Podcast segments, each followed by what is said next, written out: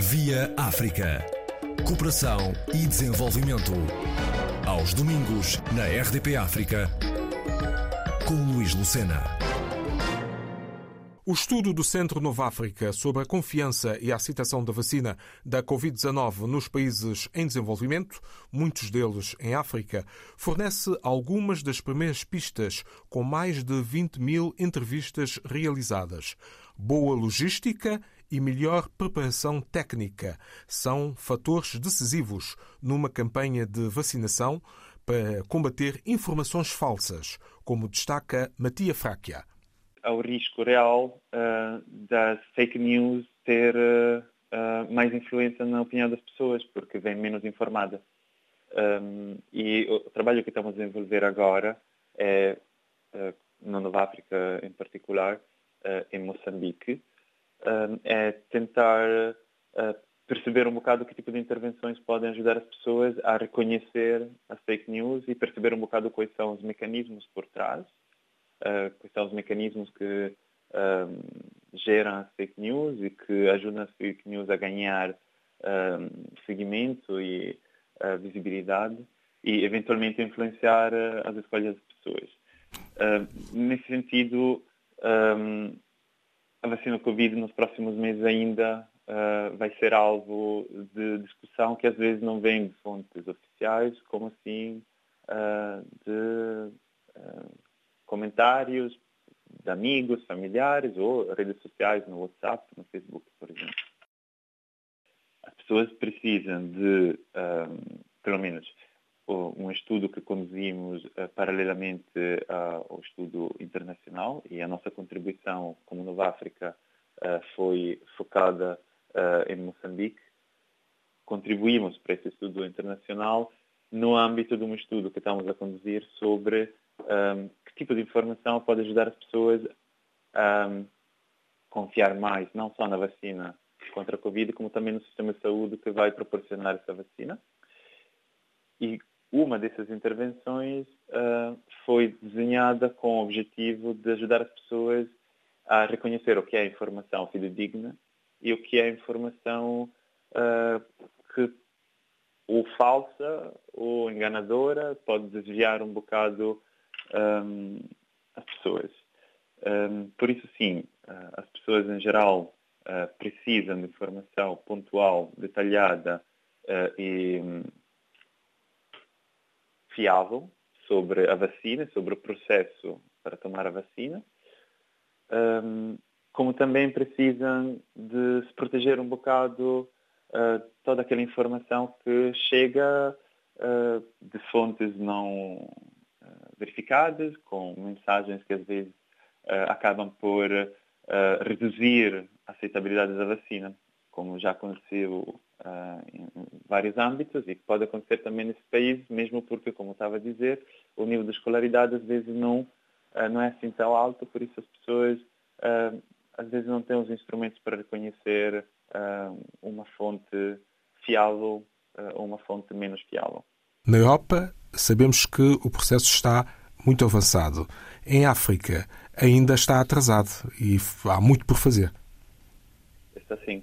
Um, houve uma iniciativa que ainda existe e que está a rever um bocadinho uh, um, a estratégia de financiamento para se tornar mais uh, sustentável agora no meio e longo prazo, que é o COVAX, que é um consórcio uh, de várias instituições que visa disponibilizar muitas doses de vacinas para países que não têm capacidade para comprar uh, essas vacinas, como pode fazer a União Europeia, como podem fazer os Estados Unidos.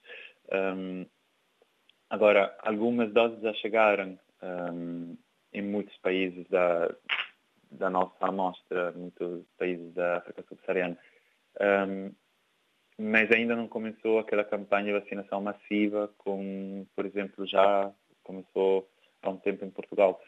Um, e Existem vários desafios uh, para além do acesso à vacina, uh, que devido sobretudo a, a falta de infraestruturas às vezes, ou seja, garantir a cadeia de frio uh, para preservar as vacinas, chegar a áreas remotas áreas rurais longe da estrada, longe dos hospitais, um, como também ter certeza de ter um, profissionais de saúde uh, que uh, estão preparados, incentivados uh, e protegidos para um, avançar com o processo de vacinação. Um, a maioria dos países está a trabalhar nesse sentido, um, só que ainda só numa escala reduzida, por, mesmo por falta de acesso às doses.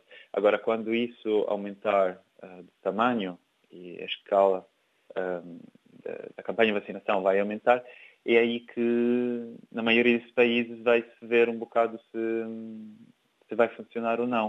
Uh, claro que uh, há muitas instituições agora a trabalhar uh, no sentido de fazer com que tudo esteja pronto para que funcione.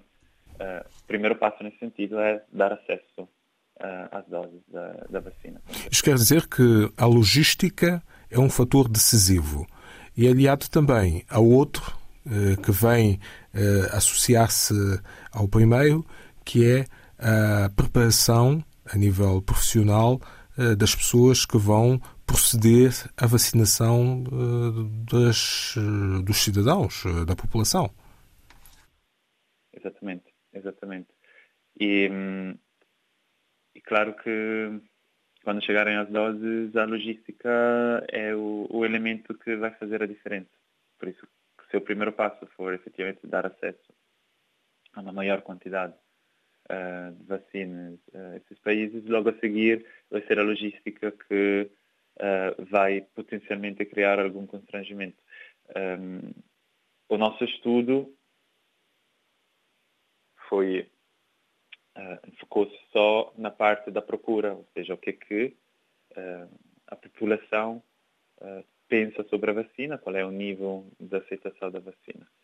Agora, para além de garantir que as pessoas queiram tomar a vacina, por isso essa passagem delicada entre intenções e escolhas concretas, existe o outro lado também, que é acesso a nível internacional às vacinas e ao nível local a logística, que em muitos países vai ser particularmente desafiante. O investigador Matia Fáquia, através do Centro de Investigação Nova África, a nova Escola de Negócios e Economia, a conhecida Nova SBE, da Faculdade de Economia da Universidade Nova de Lisboa, constatou haver mais atraso na vacinação contra a Covid-19 no continente africano e concluiu que o principal motivo para uma maior aceitação da vacina é a proteção pessoal.